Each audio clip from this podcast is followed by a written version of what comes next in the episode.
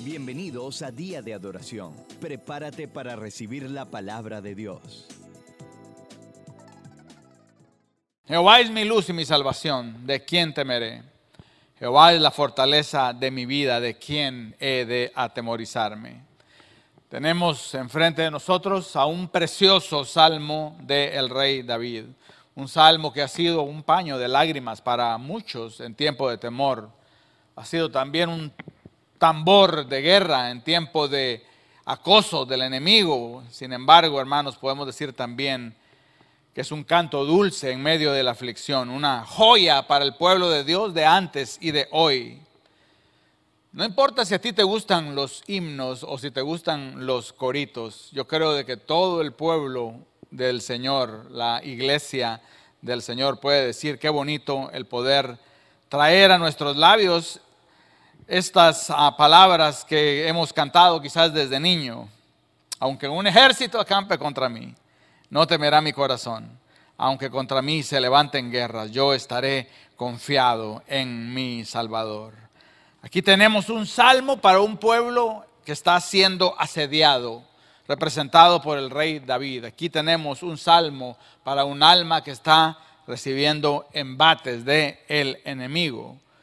Aquí tenemos un salmo para un pueblo que está bajo ataque. Este, hermanos, es un salmo para nosotros un salmo para el día de hoy. Así que nosotros vemos, hermanos, de que la palabra del Señor cobra vida y con la asistencia del Espíritu Santo vamos a desgranar sus partes para que nosotros podamos ser edificados. Este es un salmo, hermanos, que confiesa la necesidad, pero también la fe de un alma batida. Este es un salmo que confiesa la esperanza y también hace una petición muy especial delante de Dios. Así que en primer lugar tenemos la confesión de un alma abatida, la confesión, o podríamos decir la afirmación de un alma abatida. En esto está encabezado nuestro salmo, este salmo que resuena como una trompeta en medio de la batalla. Jehová es mi luz y mi salvación, ¿de quién temeré? Jehová es la fortaleza de mi vida, ¿de quién he de atemorizarme? Yo me recuerdo trabajando en, en hotelería, me recuerdo que ah, una, una compañera de trabajo tenía este salmo en los labios y ella lo usaba para cuando ella creía que los jefes la estaban acosando. Y se le salía de la lengua, hermanos, y era jamaiquina, o sea que en inglés lo decía, The Lord is my light and my salvation, of whom shall I be afraid? The Lord is the strength of my life, of whom shall I be afraid? Ah, pero ciertamente, hermanos, se aplica como la afirmación de un alma abativa. Esta confesión aparece en la forma de un paralelismo, ¿verdad? Aparece, aparecen estas oraciones gemelas. Son oraciones sinónimas. Jehová es mi luz y mi salvación. Jehová es la fortaleza de mi vida. Esto propone la idea de énfasis. El salmista quiere enfatizar lo que él cree. Él está enfrentando una situación difícil, él está enfrentando un problema, es un momento de suma debilidad y del alma sale esta confesión paralela. Jehová es mi luz y mi salvación. Jehová es la fortaleza de mi vida. Él lo dice para que lo oigan sus enemigos, pero también para, hermanos, autoministrarse para que él mismo pueda oír, hermanos, la confesión de un alma abatida. Propósito es, hermanos, que en medio de la angustia nosotros recordemos de que nuestra guerra no se pelea con nuestras propias fuerzas, sino con las fuerzas de Dios. Esto viene, hermanos, a manifestarse con este precioso lenguaje, el lenguaje de la fe. Ciertamente, quizás tú o quizás yo estamos hoy debilitados por la guerra o por la batalla o por lo que vemos a nuestro alrededor, por los problemas, por las angustias, por las aflicciones y quizás en, en nuestras propias fuerzas nosotros podemos decir, ya no doy más. La confesión de un alma abatida es, sin embargo, hermanos, de que nuestra salvación no viene de nuestras fuerzas y de que la fortaleza de nuestra vida no depende de nuestra propia espiritualidad. Es Dios el que es mi luz y mi salvación. no es la fuente de mi salvación, no es la fuente de mi luz, no es en donde yo encuentro mi fortaleza. Hermanos, Él es mi luz, Él es mi salvación, Él es la fortaleza de mi vida. No dice acá el Señor me va a salvar, es cierto, Él nos va a salvar, pero lo que dice de que Él es nuestra salvación. No dice simplemente de que Él va a traer luz en medio de mis tinieblas, no, dice Él es mi luz. No dice de que Él me dará la fuerza, está diciendo de que Él es nuestra fortaleza. Así que empieza el salmo, hermanos, con la confesión de un alma que está abatida. Y en este paralelismo sinónimo, hermanos, también hace una pregunta al final de cada oración. Y viene y dice, ¿y de quién temeré?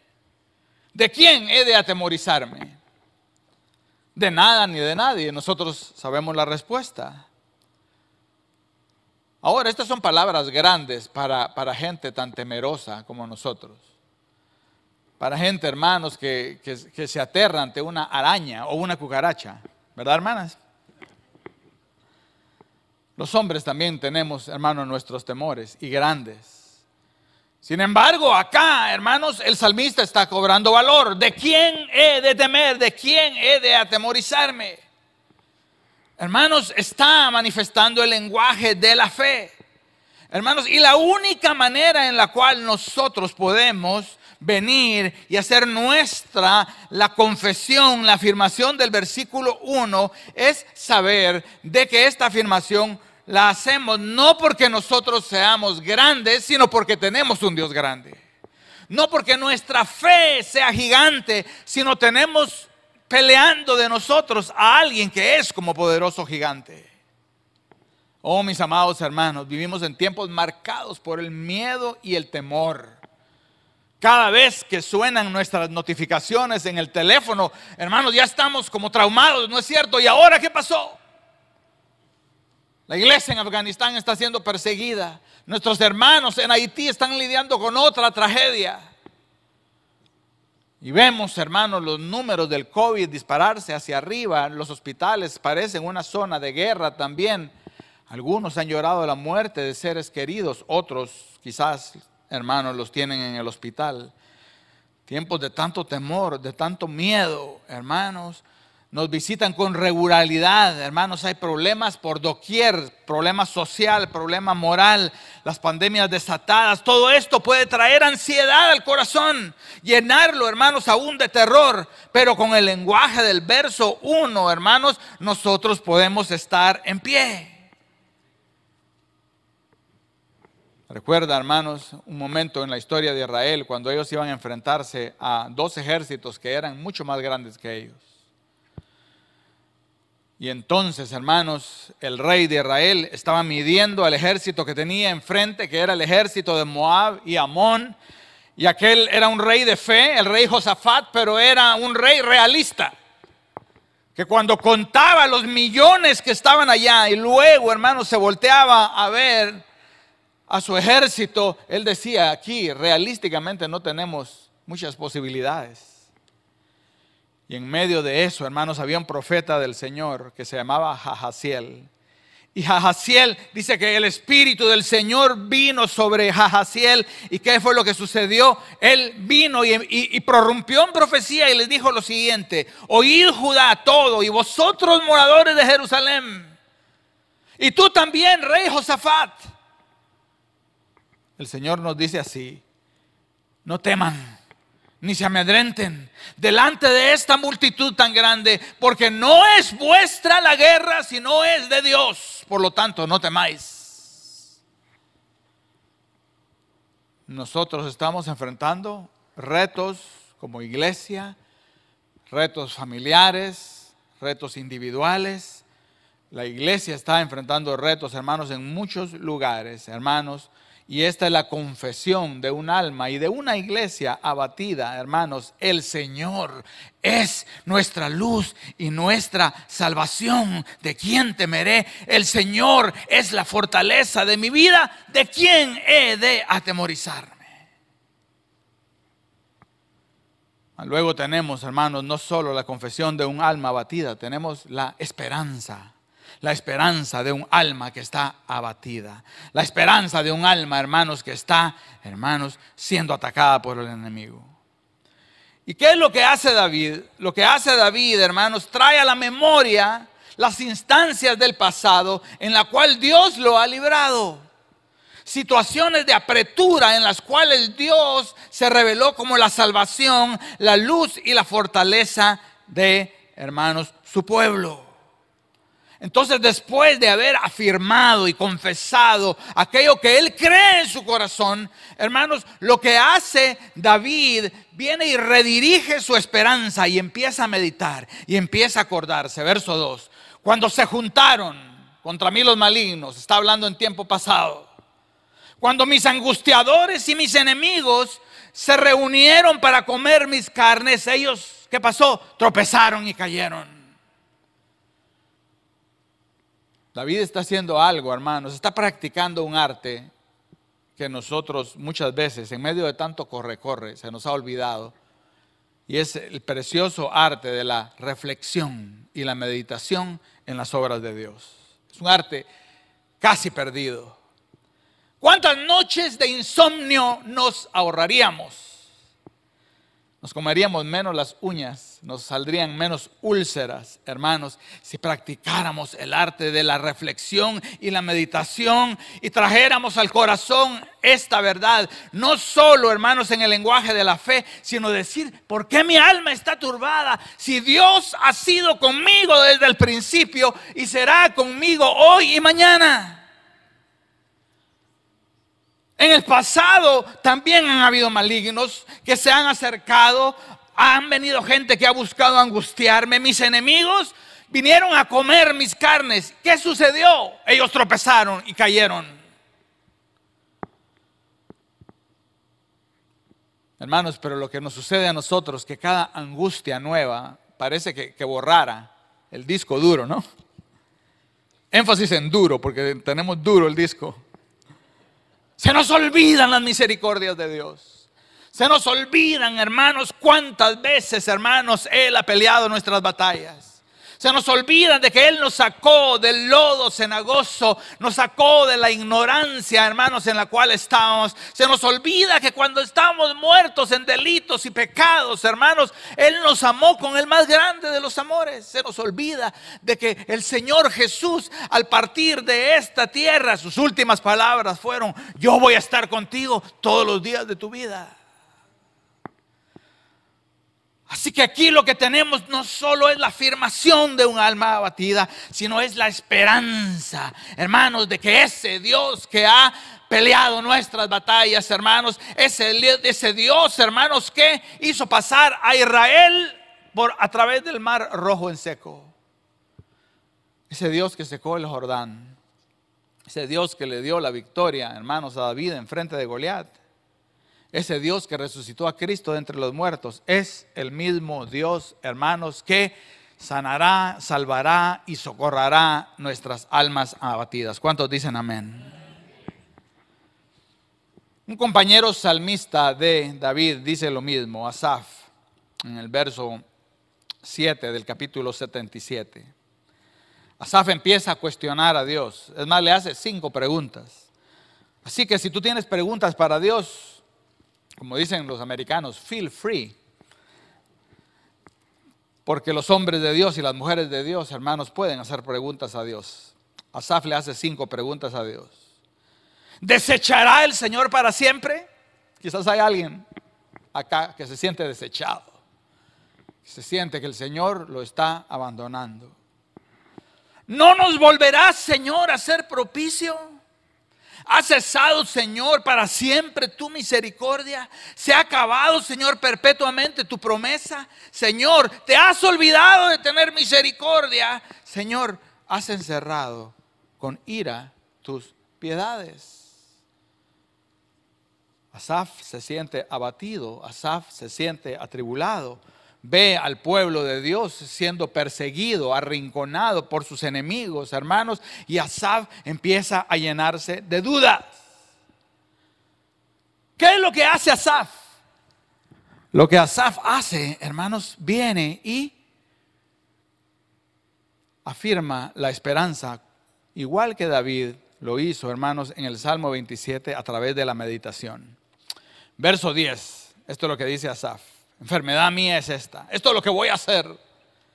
Traeré a la memoria los años de la diestra del Altísimo. Y lo vuelve a decir, de otra manera, me acordaré de las obras de Jehová. Sí, yo haré memoria de tus maravillas antiguas. Meditaré en todas tus obras y hablaré de todos tus hechos. Así como hace cinco preguntas, hermanos, de cinco maneras, hermanos, viene Asaf y dice, esto es lo que yo estoy en necesidad de hacer. Esta es una enfermedad mía, la enfermedad de mi amnesia espiritual. Me estoy olvidando de qué tan bueno y qué tan poderoso es Dios. Traeré a la memoria los años del Omnipotente. Me acordaré de las obras de Jehová. Practicaré la reflexión, la meditación, porque ese Dios, hermanos, a quien nosotros clamamos por salvación, es el mismo, hermanos, que no ha perdido ni siquiera una batalla. El brazo del Señor no se ha debilitado para rescatar, su mano no se ha cortado para salvar me recuerdo cuando Él me salvó a mí. Era un niño muy pequeño, tenía fiebre, porque tenía paperas. Yo no sé si dan las paperas todavía, hermanos. Qué incómodo tener paperas. A ver quién se acuerda. Le dieron, cuando le dieron paperas de chiquito. Le crece esto, se le inflama, tiene fiebre, no puedes tragar, no puedes salir, tienes que estar acostado. Yo tenía paperas y tenía fiebre, hermanos, y mi único compañero allí me sentía tan miserable como todos los que tienen paperas. Mi único compañero era un pequeño radio de transistor que tenía. Ya, creo que no existen tampoco. ¿Qué van a existir los radios de transistores ahora si todo el mundo tiene iPhone, no? Tenía un mi radio de transistor, hermanos, de aquellos que corrían con las baterías cuadradas, ¿no? Y a través, hermanos, de aquella radio llegó la voz de un predicador. Y aquel predicador lo que anunció fueron las buenas nuevas de Jesús. Y algo pasó en mi corazón de niño ese día. Porque aquel día yo conocí a Cristo Jesús. Y mucha agua ha corrido debajo del puente desde aquel día. Yo he cambiado, ciertamente he cambiado. Pero algo que yo te puedo decir, mi Señor nunca ha cambiado. Él sigue siendo la roca incomovible, Él no se muda, sus promesas en Cristo siguen siendo sí y amén. Así que cuando nosotros recordamos el pasado, hermanos, no lo recordamos con nostalgia. Yo siempre le digo a los hermanos, hermanos, está bien ponerte nostálgico de vez en cuando, pero la nostalgia no te va a servir de mucho. Sí, pero es que me pongo melancólico, me empiezo a acordar de aquellas cosas. Bueno, ponte melancólico, pero no te quedes allí, porque no te va a servir de mucho. Antes bien, si vas a ver al pasado, ve al pasado para ver las obras de Dios en tu vida.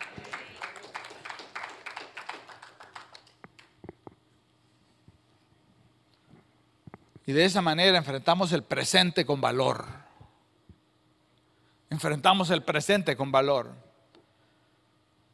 Por eso dice Salomón que todo aquel que dice todo tiempo pasado fue mejor, no está hablando con sabiduría. Y muchos hermanos quizás se nos ha salido, ay, no, no, no, es que los setentas. Ay, no, en aquellos tiempos cuando podía dejar uno la puerta abierta, ¿verdad? Y, y, hasta el vecino, si se perdía el niño, lo venía a dejar acá. Ay, no, ¿verdad? Los cristianos, como eran? Hermanos, este es el día que el Señor nos ha dado para que vivamos en Él. Y como iglesia, hermanos, debemos de llenarnos de valor.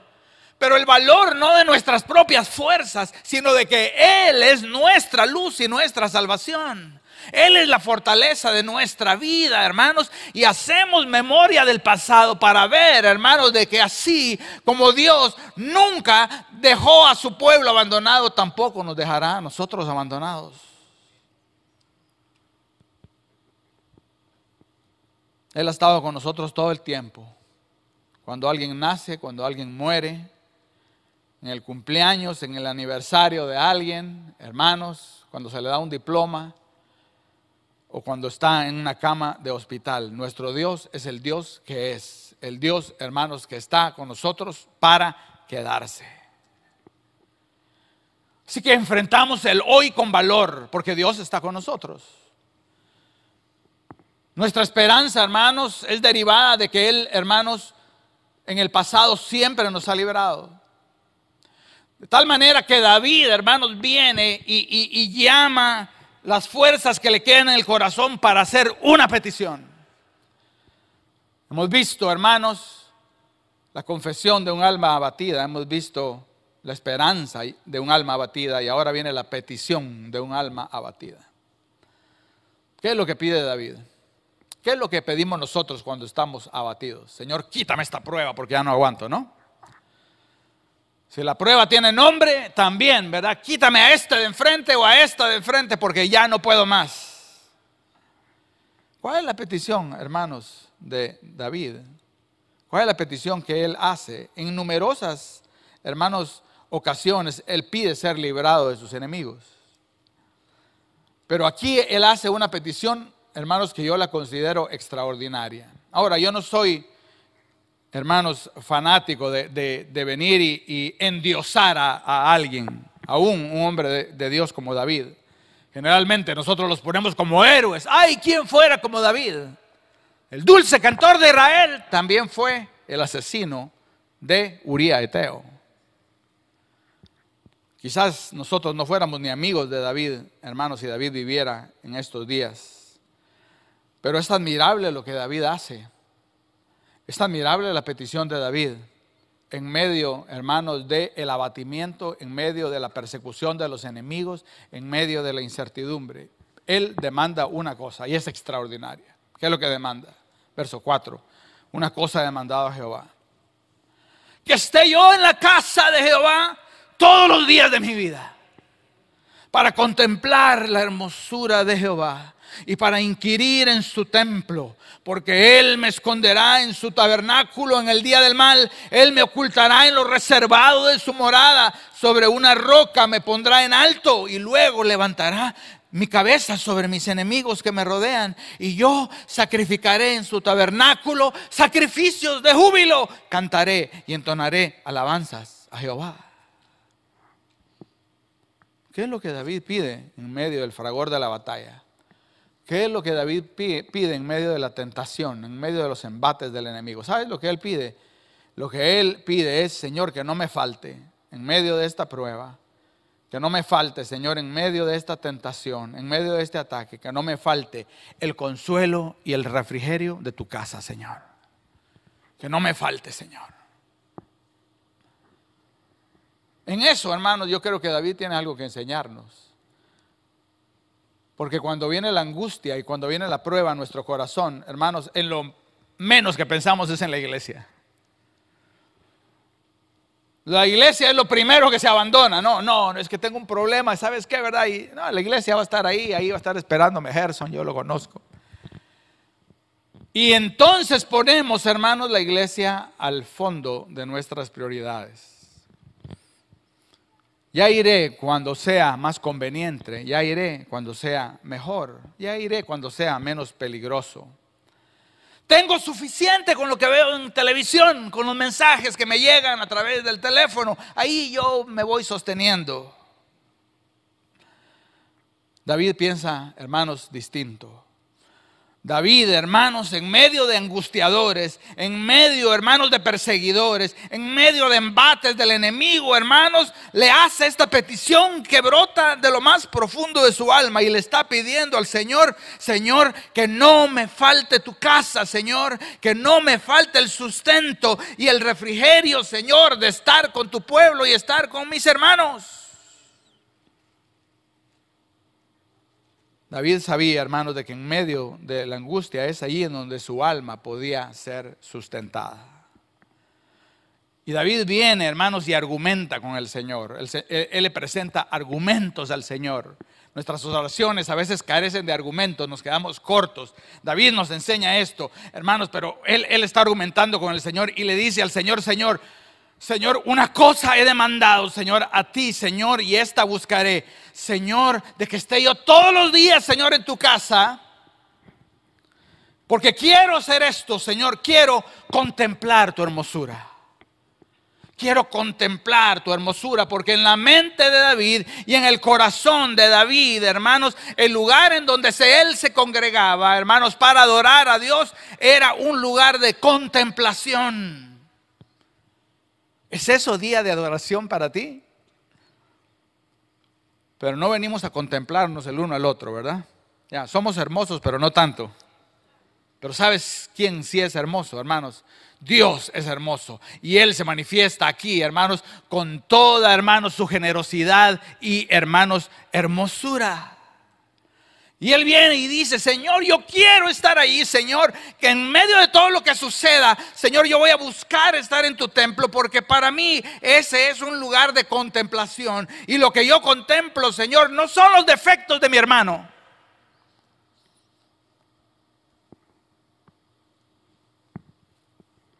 Que eso es lo primero que quizás nuestra carne, hermanos, venga y decida contemplar. Pero Él dice, no, yo voy a contemplar la hermosura de, Jehová. La iglesia es además un lugar no solo de contemplación de la hermosura de Dios, sino es un lugar de revelación, porque yo voy a ir ahí a inquirir. Yo voy a ir ahí a preguntar, Señor. Así como Asaf, esas dudas, hermanos, que estaban en el alma de Asaf, hermanos, ¿en dónde más él iba a encontrar, hermanos, una luz, una respuesta? Él dice, dame un lugar, Señor, en donde yo pueda inquirir. Dame un lugar, Señor, en donde yo pueda entender. Dame un lugar en donde yo me pueda refugiar. Me escondo en el día del mal como un polluelo, hermanos, si nos refugiamos en Cristo aquel que hizo tabernáculo en medio de nosotros, hermanos, allí es el lugar más seguro en la tierra. La iglesia es un lugar de contemplación de la hermosura de Dios, es un lugar de revelación, hermanos, de la voluntad de Dios. ¿En dónde más vamos a entender sus propósitos? Ciertamente no los vamos a entender, hermanos, viendo CNN y Fox News. Pero acá, hermanos, bajo la tutela del Espíritu Santo, en humildad, diciéndole al Señor, hermanos, como Asaf, hermanos, bien, y le dice, Señor, ¿qué está sucediendo? Señor, que no entiendo. Señor, ¿en dónde están tus misericordias y hasta cuándo, Señor, esperaremos por ellas? En medio de, hermanos, la indagación del alma, hermanos, de Asaf, vienen las respuestas. Y ahí nos escondemos, hermanos, en el día del mal. Y ahí somos afirmados, porque la iglesia es un lugar de afirmación. Allí dice, hermanos David, el Señor pondrá mis pies sobre la roca. Así que mi hermano y hermana, abatidos por tribulación, por pandemias, por desempleo, por pecado propio o de alguien más, hermanos, confiemos en Dios. Pongamos nuestra esperanza en Él, hermanos, y busquemos la belleza en donde la belleza puede ser encontrada. Para David la respuesta era fácil, en la casa de Jehová.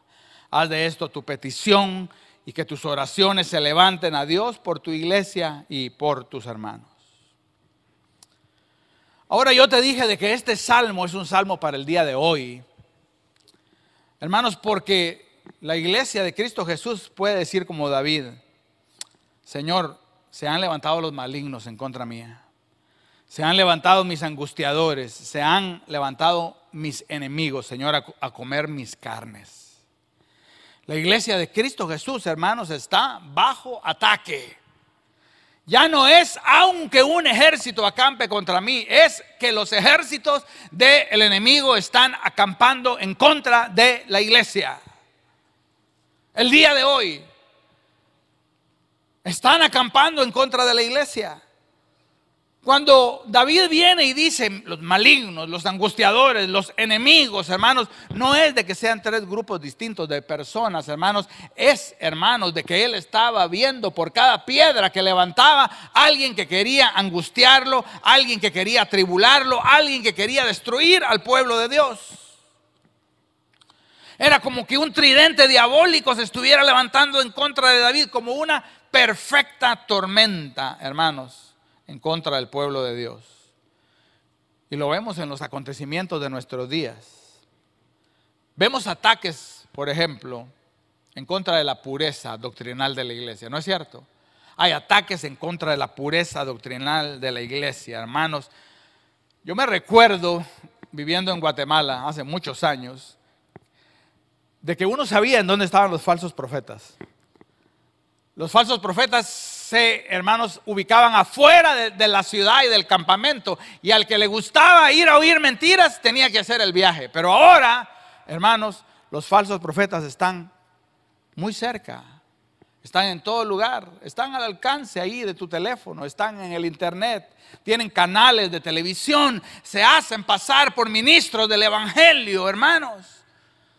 El evangelio de la falsa prosperidad, de la falsa justicia social, son solo las últimas voces que quieren desviar al cristiano de su sincera devoción a Cristo. Los medios sociales acarrean, hermanos, el agua de la doctrina impura y el pueblo de Dios se la bebe sin discernimiento. Y en medio de todo esto estamos llamados a ser, ¿qué? Columna y baluarte de la verdad. Pero hay ataques en contra de la pureza doctrinal de la iglesia y son fuertes. Hay ataques en contra de la moralidad. Este mundo se está ahogando en la perversidad y en la inmoralidad sexual. Y nuestro país, hermanos, es el líder de esa perversidad y de la inmoralidad. Nuestras generaciones están siendo enseñadas bajo la bandera de la tolerancia a qué? A ignorar, hermanos, el diseño de Dios de lo que es el matrimonio. Ya no es más entre hombre y mujer. El género de, de un hombre ya no es determinado, hermanos, por aquello que Dios le dio fisiológicamente. Es cuestión, hermanos, de preferencia. La pornografía es alabada como algo saludable. La fornicación es meramente una expresión de nuestras necesidades físicas de intimidad. Y nosotros, ¿quiénes somos? Oh, en esa, en esa iglesia son los haters, los odiadores, los retrógrados que están todavía detenidos en el siglo pasado. Si queremos honrar a Dios con nuestros cuerpos, hermanos, no encontrarás muchos que vengan y se unan a tus filas. El feminismo marcha rampante y los hombres, hermanos, no quieren tomar su lugar tampoco. Y entonces vemos, hermanos, ataques no solo con la pureza doctrinal, sino ataques también, hermanos, contra la moralidad, la fábrica moral de este país, hermanos. Ya, hermanos, casi no existe. Vemos ataques en contra de la unidad de la iglesia también, la unidad de la iglesia. La sociedad está tan polarizada, ¿no? En cada familia, hermanos, hay, hay rivales y hay enemigos. Yo soy demócrata, yo soy republicano, yo soy conservador, yo soy liberal, yo soy pro máscara, yo soy anti máscara, yo soy pro vacuna y tú eres, yo no, anti vacuna. Estas divisiones han enfermado a muchos en el cuerpo de Cristo a través del, Facebook, aún en las mismas iglesias, en medio de las familias, hay, hay, hay división, hermanos. Cuando, hermanos, lo que nos debería unir a nosotros, ¿sabes cuál es? La bandera de Cristo Jesús.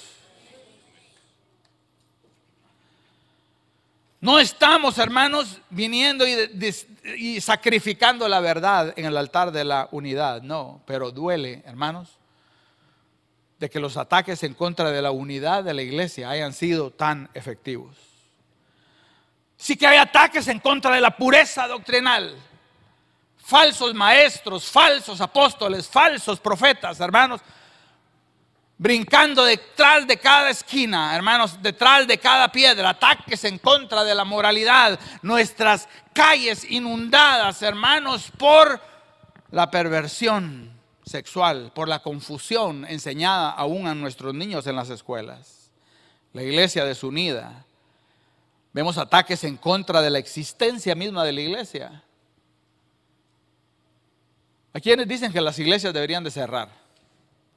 Ese es un modelo antiguo eso que ustedes están haciendo de reunirse ahí los domingos y de que un hombre abra ese libro y, les predique, eso, ya es pasé, eso, eso, ya es de, los 1800, 1900, de, de los 2000.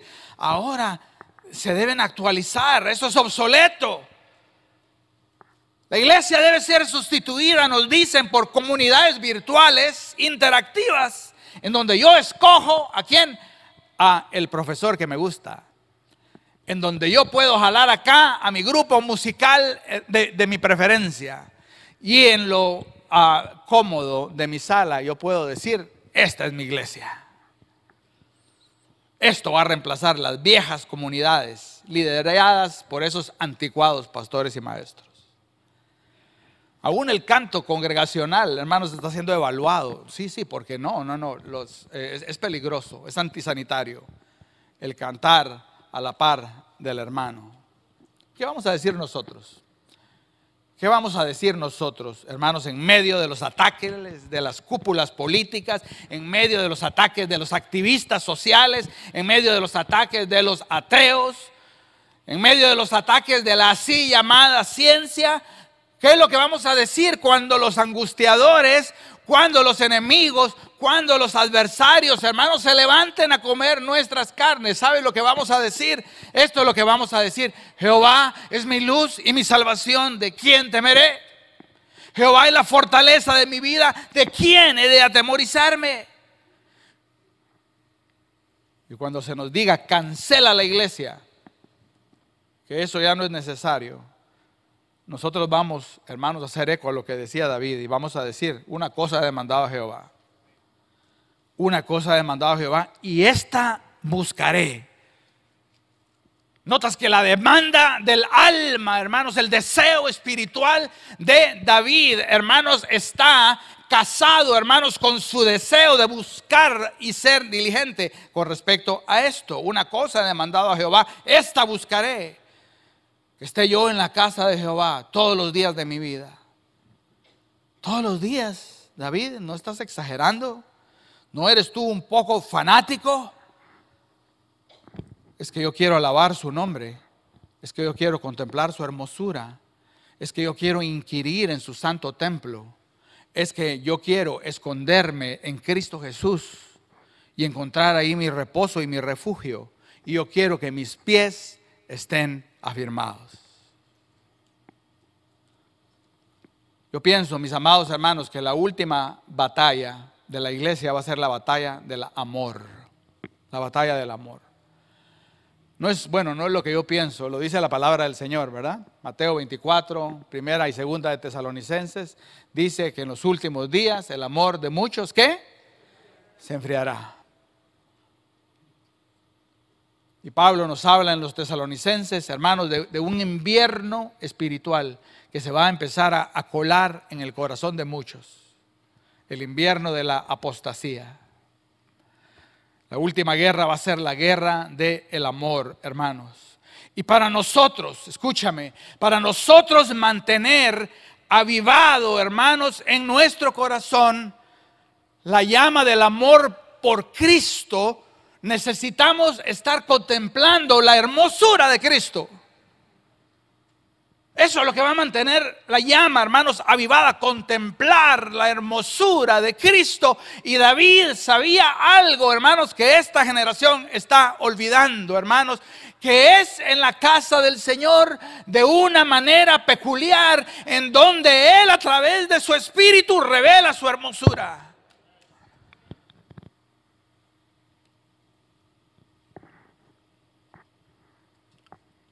Se podrán levantar mil diablos y diez mil infiernos, las puertas mismas del Hades no prevalecerán en contra de la iglesia de Cristo Jesús. ¿Por qué? Porque somos supermanes espirituales. No, porque Él es nuestra luz y Él es nuestra salvación y Él es la fortaleza de nuestra vida. Hermanos, pero hagamos nuestra la petición de David. Señor, yo quiero estar, Señor, en tu casa porque quiero contemplar tu hermosura. Quiero que mi alma, quiero que mis afectos, Señor, sean, Señor, arrobados, Señor, sean, Padre Santo, embelesados con tu hermosura, de tal manera que todo lo que el mundo me quiera ofrecer, Señor, palidezca ante la hermosura de Cristo. Por eso, a manera de conclusión, yo quiero animar. Yo no sé si animar o desafiar a día de adoración. Pero yo quiero, bueno, voy a usar esa palabra, voy a desafiar a, esta iglesia, día de adoración, esta iglesia amada. ¿Qué es lo que día de adoración quiere ser como iglesia? Queremos ser una mega iglesia, pastor. Eso es lo que queremos ser. Estamos contando, ¿verdad? Porque dicen que cuando uno pasa de los 900 a los 1000, ya se puede decir mega. Mega es mil, ¿no? ¿Es cierto? Está bien mi griego. ¿Qué es lo que día de adoración desea hacer? Una iglesia influyente y famosa. ¿Qué es lo que deseamos ser cada iglesia de Cristo Jesús? Este es el desafío, mis amados hermanos, que esta iglesia sea una iglesia en donde la belleza de Dios, hermanos, sea contemplada. En donde, tú sabes, tú sabes cuando alguien está contemplando la belleza de Dios y alguien está cantando, ¿verdad? Y alguien está cantando y parece que está viendo algo que tú que estás a la par no lo ves, ¿no? Y aquella persona está, ¿verdad? Quizás llorando, quizás con los ojos cerrados, arrodillado, está viendo, está experimentando algo. ¿Qué es? Es, hermanos, la hermosura de Dios.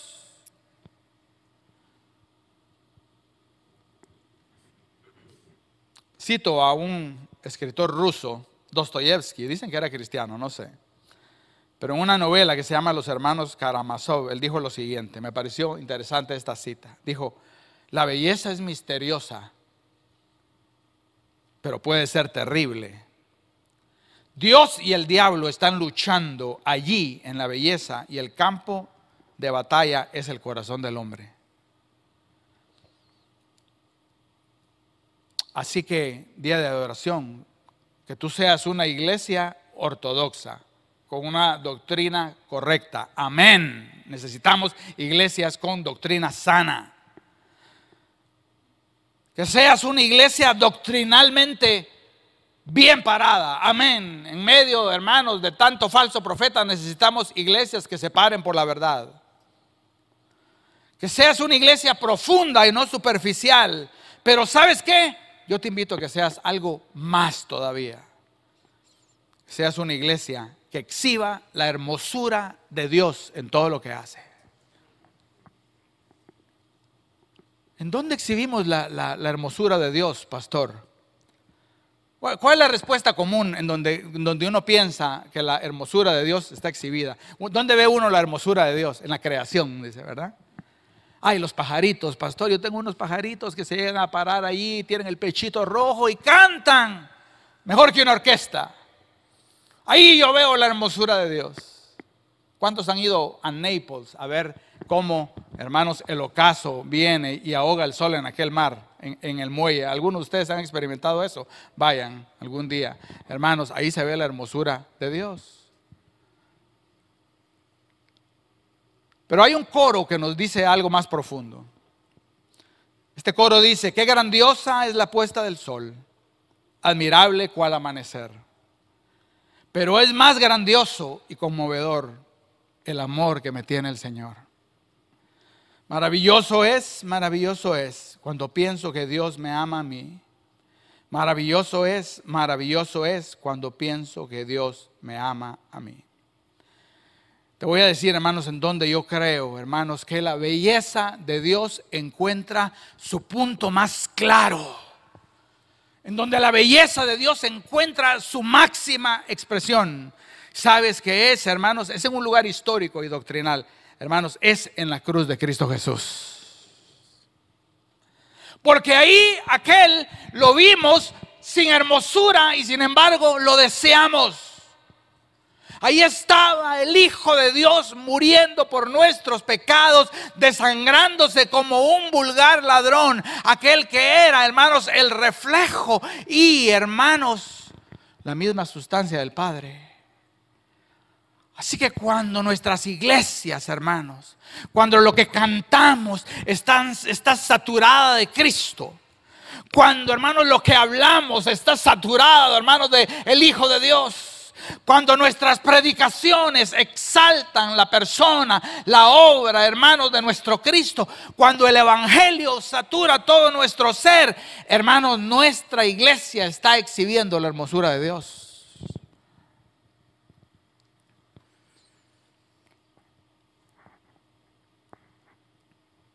Y en la cruz lo vimos, sin hermosura.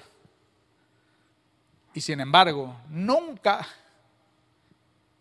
Cristo fue tan hermoso y tan bello como en aquella cruz, en la cruz del Calvario. Así que en medio de los ataques del enemigo, hermanos, nosotros confesamos que nuestra luz y nuestra salvación es Dios. Nosotros, hermanos, afirmamos nuestra esperanza recordando de que Dios ha peleado las batallas y nunca ha perdido una. En medio, hermanos, de las luchas y las aflicciones, hacemos una petición. Señor, dame, Padre Santo, el poder siempre tener un lugar con mis hermanos en donde contemplar, Señor, tu hermosura. Cuando vengan los ataques, hermanos, en contra de la pureza, en contra de la moralidad, en contra de la unidad, en contra de la existencia misma de la iglesia, hermanos, nosotros vamos a tener nuestros pies firmes porque están sobre la roca. Así que terminemos con una petición, con un clamor del alma, hermanos. Ciertamente ya estamos viendo ataques terribles en contra de la iglesia en otros lugares. Siempre, hermanos, Acá los, ataques son más sutiles, pero los hay y son terribles. Por eso, hermanos, debemos de confesar y esperar y pedirle al Señor que nos deje ver su hermosura en este lugar. Cerremos nuestros ojos. Gracias por escucharnos. Para recibir esta y otras enseñanzas, visita diadeadoración.org. Hasta la próxima.